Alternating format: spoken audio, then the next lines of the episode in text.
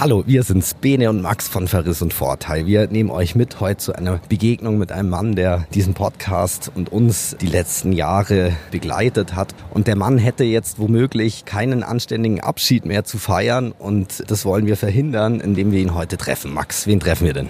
Wir treffen Matthias Lilienthal, den Intendanten der Münchner Kammerspiele und als allererstes rufen wir ihn jetzt mal an, denn er weiß noch gar nicht, was auf ihn zukommt. Er weiß nur, dass wir eigentlich ein Interview mit ihm wollen. Eins der vielen Interviews, die er jetzt wahrscheinlich wird geben müssen.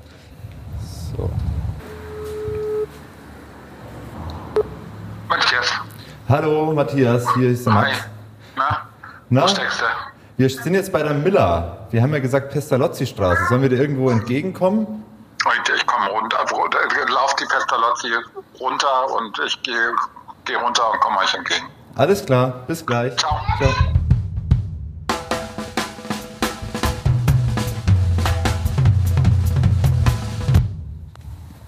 In welche Richtung müssen wir jetzt eigentlich laufen? Keine Ahnung, ich bin einfach äh, dir nachgelaufen. Aber das ist jetzt die Pestalozzi-Straße. Er hat gesagt, lauft sie runter.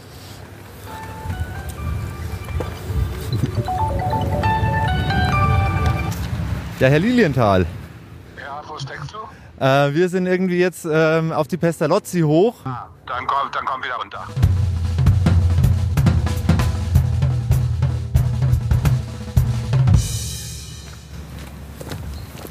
Ja, ich meine, es ist ja schon absurd, dass er sich mittlerweile besser auskennt in München als wir.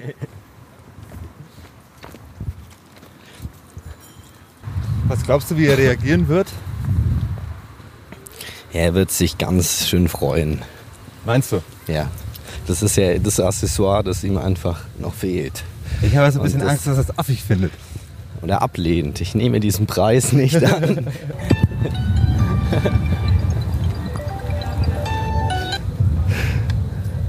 Ja, okay, jetzt, jetzt wird es langsam peinlich.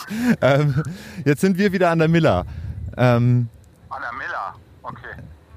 Wo, ähm, Dann, äh, dann, dann lauft von der Miller zum Holzplatz. Äh, äh, äh, aber dann seid ihr nicht die Pestalozzi runtergelaufen. nee, ach so, ja, oh Gott, ich hatte dich falsch verstanden. Ja, okay, dann laufen wir jetzt. Der Holzplatz ist südlich, der ist Richtung Friedhof, oder? Ich komme zur Miller. Okay, alles klar, bis gleich, ciao. Hi, grüß dich. spazieren gehen. Ja, wir haben gerade schon äh, gescherzt, dass du dich mittlerweile besser in München auskennst als wir.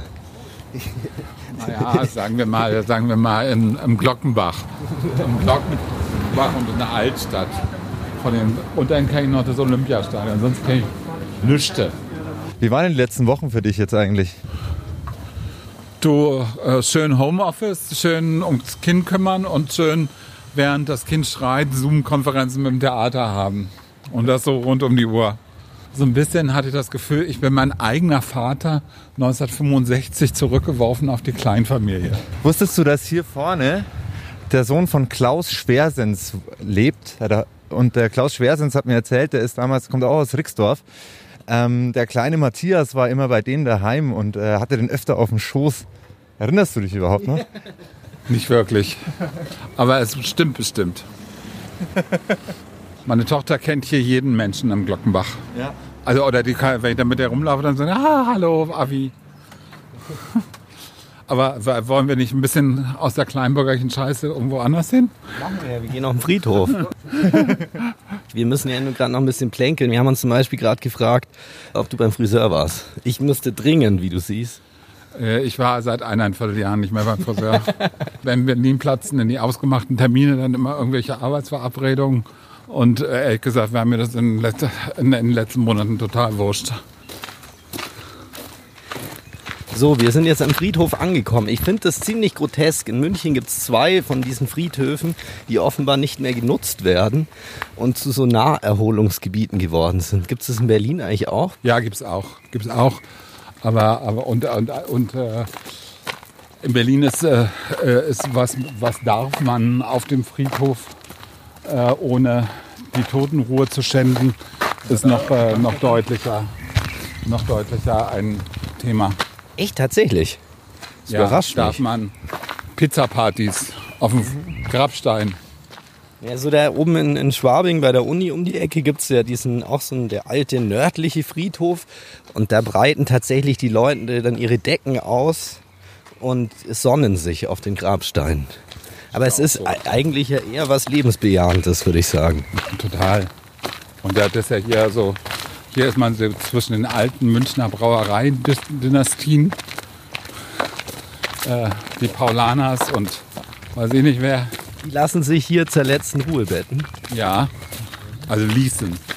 Ja, äh, Matthias, eine Frage nochmal. Es hätte ja gut sein können, dass du äh, nicht mehr aufmachen äh, hättest dürfen und die ganze Nummer dann klammheimlich hättest vielleicht nochmal so ein Zoom einmal gewunken und dann wäre es vorbei gewesen. Freust du dich, dass jetzt irgendwie doch noch eine Party gibt am Ende? Ich, ich finde ich finde es ein bisschen schade, dass es nicht einfach so ein totales Verschwinden geworden ist, weil das hätte zu meiner Münchner Zeit gepasst. Insofern ärgere ich mich darüber, dass ich jetzt wieder aufmachen muss. Ja, mit. Ich habe sehr dafür gekämpft, dass ich wieder aufmachen muss, aber ich ärgere mich auch ein bisschen.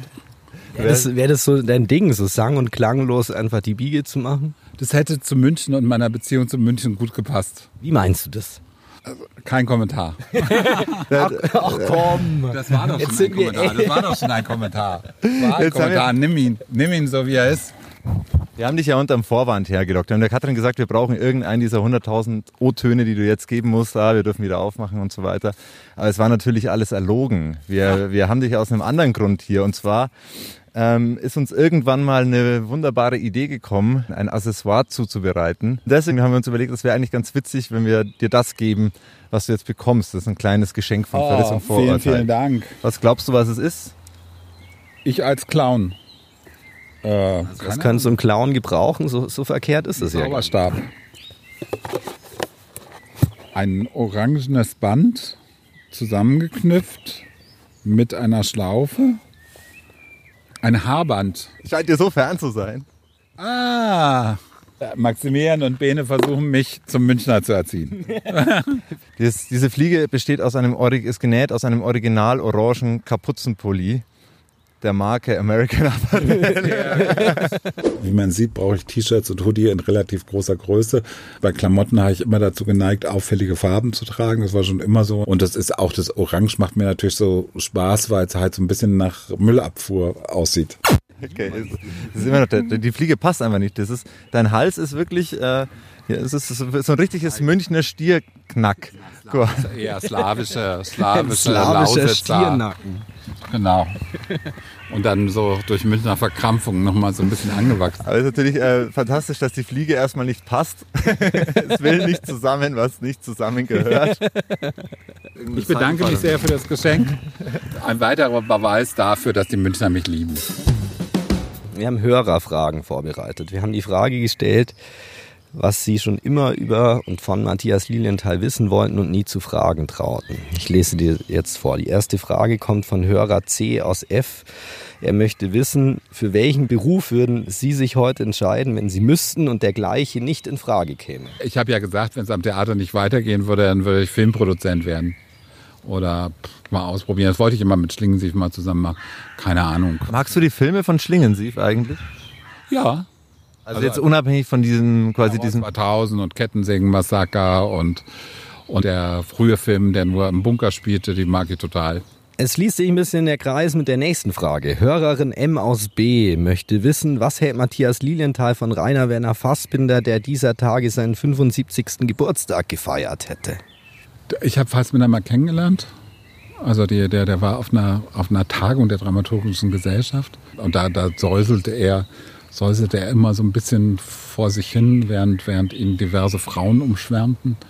Und ich fand halt, ich fand halt Berlin Alexanderplatz und, und äh, die frühen Filme waren ja halt großartig. Und es war, Fassbinder war, Fassbinder war halt eine Negation von allem, was es zu der Zeit in der Bundesrepublik gab. Und in- insofern, und die, und die, die, die, die Debatte, dass man äh, Berlin-Alexanderplatz im Fernsehen nicht sehen kann, weil er nur in der Schattierung von, von Schwarz und Dunkelgrau spielt, äh, ähm, die, fand ich, die fand ich hoch aufregend, die ja das, der Fernseher der damaligen Zeit nicht zeigen konnte oder auch heutzutage nur sehr eingeschränkt zeigen kann. Und, ähm, und auch so bestimmtes, also das einfach die Behauptung von Großstadt. Die jetzt ein Herr macht, der übrigens im Allgäu geboren ist und in München aufgewachsen. Geht das irgendwie zusammen? Wie kann so ein Freigeist, so ein Berserker in München heranwachsen und hier anfangen groß zu werden. Hast du es mal zusammengedacht, warum das ausgerechnet so ein fleischiger Bayer war? Ja, da hatte man immer den Eindruck bei Katzelmacher, dass das, äh, dass das halt, dass natürlich, dass natürlich diese Erfahrung extremer Enge ihn zu einem Ausbruch veranlasst hat. Hörer L aus W möchte wissen, wie war das damals mit Christoph Schlingensief? Erinnern Sie sich an Ihre erste Begegnung? Die erste Begegnung war, dass ich nach äh, Mülheim gefahren bin und gefragt habe, ob er Lust hatte, eine Volksbühne zu inszenieren, weil eine andere Inszenierung ausgefallen ist. Und er total verwirrt war, keinen Bock hatte, äh, ähm, sich darüber aufregte, dass ich nach Schweiß gestunken hätte. Und, ähm, und ähm, oder habe bestimmt. Und dann, dann fuhr ich eigentlich weg und dachte, komische Begegnung war ein Griff in die Tonne und dann hat er am Tag danach mit Helmut Schödel telefoniert, einem Kritiker, der damals immer in der Zeit äh, ein großes Herz für die Outcasts hatte. Und der hatte ihm gesagt, Frank Kastorf und die Volksbühne, das, das ist das Beste, was dir passieren kann, mach's. Und Christoph, ach, ich habe mal so nachgedacht, vielleicht hätte ich ja doch Lust, was zu machen. Er hat sich auf Theater auch nur eingelassen, weil er, weil er durch Terror 2000 ein Verbot hatte, Filme zu drehen, dadurch, dass das Fernsehen nicht mehr mitfinanziert hat.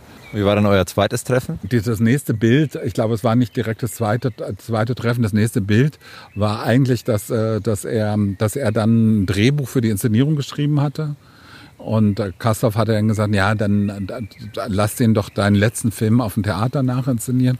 Und dann hat er das auf Theater umgeschrieben und ähm, dann saß er vor, vor zwölf schlecht gelaunten ehemaligen DDR-Schauspielern und er spielte auf einem Stuhl sitzend die gesamte Inszenierung vor. Und das ist eigentlich so das nächste Bild, an dem ich und und da, und das und das fanden alle so zwischen abartig und faszinierend. Um es mal ein bisschen zusammenzuspinnen, Christoph ist auch nach München gekommen und wollte, glaube ich, Fassbinder werden. Und er hat dann München fluchtartig Nicht verlassen. Sein. Sein. und er hat München auch verlassen. Er hat es hier nicht ausgehalten und ist, äh, ich weiß nicht, ob er dann direkt nach Berlin ist. Nee, der, also zu der Zeit, äh, also zu der Zeit, wo, wo da war er eigentlich dann halt wieder Mülheim und Helge Schneider und er und da hat er eigentlich eigentlich den Zwischenruf aus der Provinz und, und, und die Distanz aus der Provinz. Ich weiß gar nicht, ob Christoph, Christoph ist, wäre, war eigentlich ideal für München. Gut angezogen, wohl frisiert. Ministrant war er auch mal. Ministrant, katholisch. Also eigentlich zwischen München und Christoph äh, stimmt eigentlich alles. Nur die Stadt hat ihn nicht als neuen Rainer Werner Fassbinder akzeptiert. Das war, glaube ich, das Problem. Wir machen weiter mit Frage 4. Hörerin F aus L möchte wissen, von wem haben Sie am meisten gelernt, Herr Lilienthal?